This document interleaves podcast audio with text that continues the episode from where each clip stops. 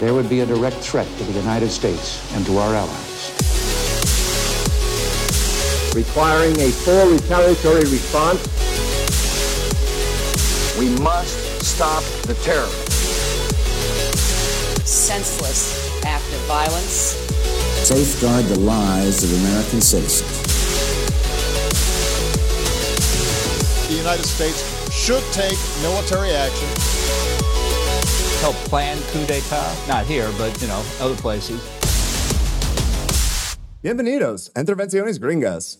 Es un podcast y tiene slides. Aquí exploramos todas las invasiones, bombardeos y golpes de Estado que hizo Estados Unidos para construir su imperio. Pero una vez al mes tenemos un bonus que es contenido histórico y suele tener algo que ver con cosas que pasaron dentro de Estados Unidos o relacionados en alguna manera así. Y hoy, bueno, uh, de hecho, hoy que estamos grabando eso, ya no es mes de orgullo, pero es, este es nuestro mes de orgullo uh, capítulo. Uh, ya me conocen, yo soy Jeremy, pronombres AA, they, them en inglés. Y mi copresentadora Hola, yo soy es- Tess y mis pronombres son ella o she, they. Oye, ¿estás lista para la, el concurso hoy en Coney Island de quién Oh, puede no te comer más hot dogs? Ah, Sí, este Joey Chestnut quiere ser campeón, creo que va a ser 16 veces, no me acuerdo. Pero sí, 4 de julio celebramos comiendo hot dogs. A veces 60 hot dogs en 10 minutos. qué cosa más gringa. ¿Sabes que vives en el núcleo imperio cuando comer es un concurso? Cuando te puedes dar el lujo O de usar la comida como entretenimiento, ¿sabes? Sí. Oye, pero la verdad, entretenimiento es una palabra fuerte para lo que es eso. Yo diría morbo, porque al principio dices, wow, realmente comen rápido. Después de como 6, 7 minutos, uh, dura 10 minutos, están sudando, están Wow. como, ay, parecen mal, parecen que necesitan atención Yo no médica. podría, no Neta. lo, no lo concibo, no sé, güey. O sea, como una persona que tuvo un tema de trastornos alimenticios, no, no, me, me, me es como, eh, ¿por qué serían esto? Voluntariamente, Sí. gente. Suerte, uh, por, uh, por suerte, hoy no vamos a hablar de eso, pero creo que va a ser mi siguiente gringología. No Este, estaría mal. Pero hoy ah, vamos a hablar de algo que pasó en mi ciudad natal de Nueva York. Y esto es la- el origen de Pride. O sea, Pride no es el día que Google y NYPD, Raytheon Industries y todas esas otras entidades corporativas cambian sus logos. Empresas de mierda. Sí, o sea, y fíjate que lo hacen aquí, pero BMW, por ejemplo, si te fijas en su ah, logo durante junio, en el occidente tiene el arco iris. En ah, BMW Saudi Arabia, mm, no. Sí, y en general no son todos, ¿sabes? O sea, a mí me ha tocado, em, por ejemplo, en la Liga Mexicana de Fútbol, solo he visto que un equipo lo, lo hace de forma constante desde hace años y es el Club América. Pero realmente la mayoría de los equipos no lo Mm. hacen, o sea, por ejemplo, aquí en México, y no, ya deja de, ir- de irte a Arabia, donde, o estos países musulmanes donde todavía es penalizado ser queer, eh, incluso desde propio México, no todo el mundo lo hace, ¿no? O sea, Es que orgullo es una cosa que tuvimos que sacar de una victoria en la calle. No es algo que siempre nos dejaron tener como personas queer. No, de hecho, eh, es lo que vamos, es el bonus que vamos a ver hoy, que lo preparé con mucho cariño. Y justamente, ¿no? O sea, es una cosa que básicamente surge del hartazgo y de la violencia, porque eh, Stonewall eh, no es una fiesta, ¿no? No es como tal. O sea, sí tiene un, un componente de fiesta y de alegría, pero también eh, de revuelta y violencia contra los policías. Entonces, Sí, sí, bueno, antes de que arranques y uh, Tess investigó eso, quiero explicar nomás qué está pasando en este primer slide. Sí, Ah, pues por pri- favor. primero que nada puse un, gradient uh, chi- chido este, encima del texto. nos para- encantó. Para que esté arcoíris. Pero, ok, vemos la policía yendo a hacer una redada, ¿no? Y esto es lo que hacían. O sea, ser homosexual fue penalizado y ciertas otras acciones, por ejemplo, vestirse ah, de ropa que está asignado a un género que no es lo mismo que género que fuiste asignado al nacer. Ah, básicamente, todos mis outfits serían ilegal, ¿no? Y no es solo que te arrestan, porque sí son cargos de misde- misdemeanor, o sea, o sea, te arrestan, te dejan ir al mismo día.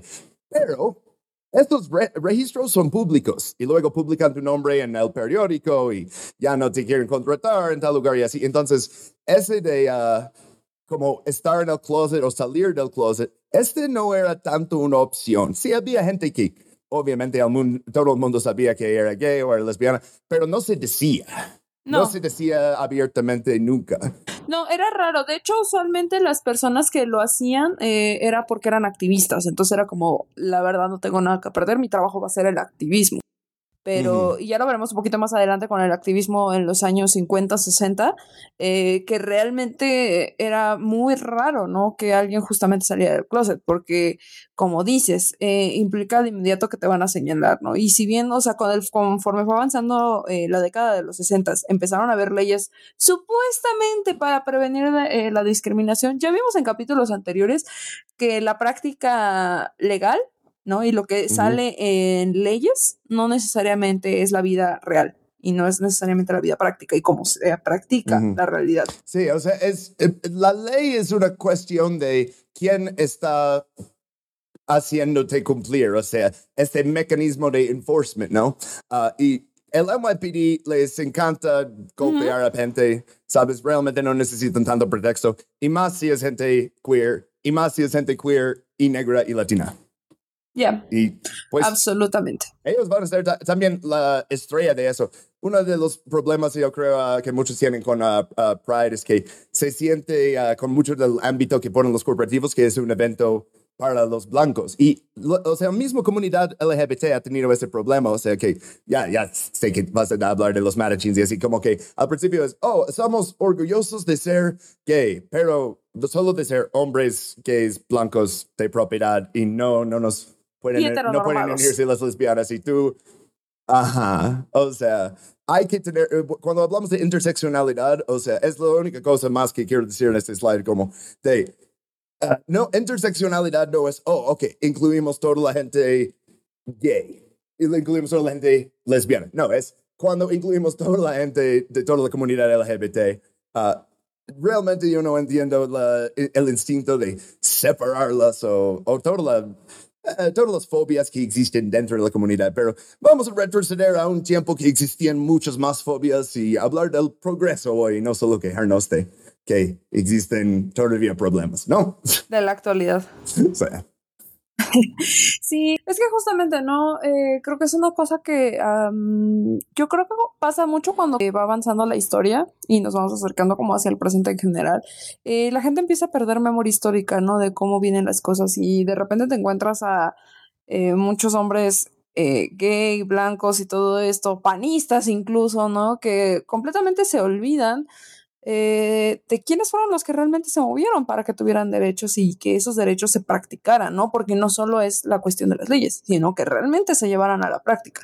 Y esto dependió muchísimo. eh, ya déjate de los gay no normativos, porque tienen un papel fundamental en todo esto de las revueltas, eh, sino también las personas trans, ¿no? Y eso ya lo veremos eh, conforme vayamos avanzando en este capítulo. Pero antes de empezar con la revuelta como tal, quisiera hablar un poquito sobre eh, los antecedentes, ¿no? O sea, ¿por qué es necesario una Stonewall?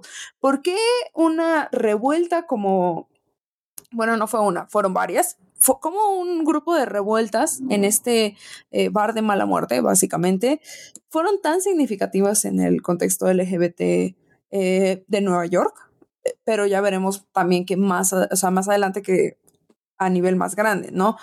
Pues, ¿cómo era la vida antes de Stonewall, no? ¿Cómo era la vida LGBT más? Creo que ya nos has dado eh, un buen resumen, Jeremy. Justamente, ¿no? No se puede hablar como de salir del closet, ni siquiera, o sea, ya déjate de que tus papás no te quieran, ya déjate de que te rechace tu familia, te echan de tu trabajo y te señalan y, y legalmente te van a perseguir, ¿no?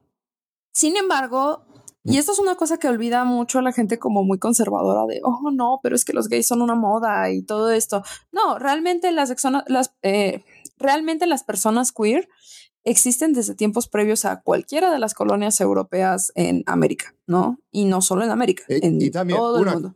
una cosa que ah, quiero mencionar, ser LGBT Ajá. no significa que alguien pertenece a la misma clase o misma ideología. Hay de todo. Claro. J. Edgar Hoover, supuestamente, el líder del FBI que ah, definitivamente asesinó a Fred Hampton y quiso asesinar a Martin Luther King, pero no estamos tan seguros. Lloyd George, Lloyd George trial. Bueno, a él también le gustaba este poner ropa de mujer, que era algo ilegal en esos tiempos, ¿no?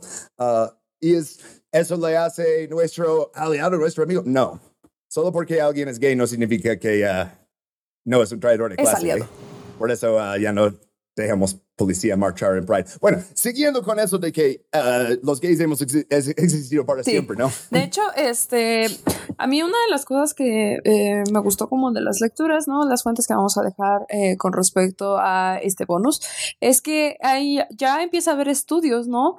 De gente indígena o de pueblos originarios que de hecho eran queer, ¿no? Y cómo se eh, percibe a esta gente y cómo es el cambio de paradigma con respecto a, la- a las colonias. Porque claro, aquí las colonias tienen un componente eh, binario cristiano, ¿no? O sea, este sesgo es lo que hace que digan, no, es que no existen las personas no binarias, ¿no? Cuando realmente este tipo de personas eran reconocidas no en una cultura, no en dos culturas, sino en muchísimas culturas eh, precristianas, ¿no? Pero claro, o sea, entra la cuestión cristiana, entra eh, la perspectiva de decir, no, claro, Dios nos hizo hombre y mujer, y pues Dios nos hizo hombre y mujer, y básicamente olvidaron y eliminaron como esta parte del no binarismo histórico que hay, ¿no? Previo al cristianismo. Entonces creo que es importante eh, sentar este precedente eh, porque lo veremos mucho en la práctica con Stonewall. Entonces, yo invito a la audiencia a, a sacarnos tantito ese sesgo cristiano que todos tenemos porque finalmente nos criamos en, religión, en religiones este, judio-cristianas, religiones del libro.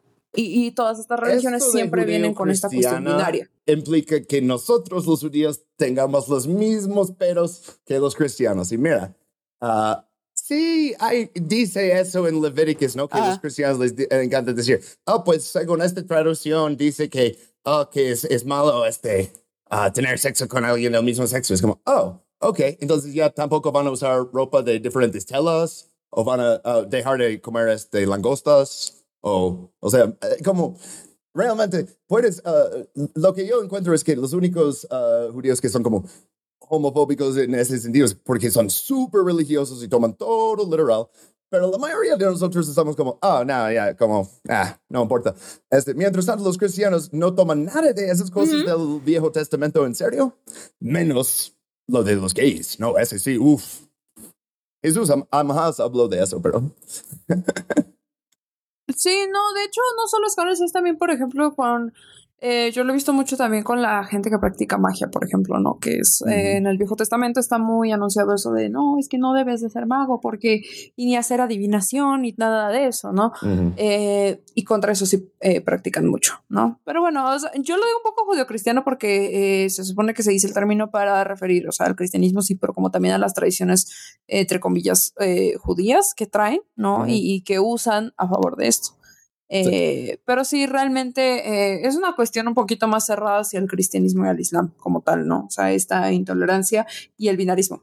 O sea, Estados Ujú. Unidos fue fundado por los puritanes, ¿no? O sea, este, que fueran tan religiosos, Sí. o sea, tan extremos, que ni siquiera Inglaterra les quiso ahí, ¿no? Y entonces, Sí. ese de como the, the Protestant work ethic, o sea, que, oh, tienes que estar trabajando todo el tiempo. O sea, Cornflakes existe porque John Kellogg quería hacer que los niños no se masturbaran tanto. Hay tantos rasgos de puritanismo, o sea, en, en todos lados, o sea, que siguen hoy en día. Y como esta imagen que tenemos en el slide de estos dos, ah, oye, por cierto, ¿esto es de como Segunda Guerra Mundial o más o menos cuándo? Sí. Sí, más o menos. Eh, yo lo que puse fue, o sea, personas queer de los 50, entonces es como guerra mundial, Segunda Guerra Mundial, un poquito terminando tal vez. Este, sí, porque eh, todos conocen, eh, o sea, ni siquiera necesitamos incluir la imagen. La imagen del, ah, del marinero besando a la chica en Times Square, este, Sí. ah, en el día que declararon victoria con Japón. Sí, este, no, na- nadie tenía ningún problema con eso.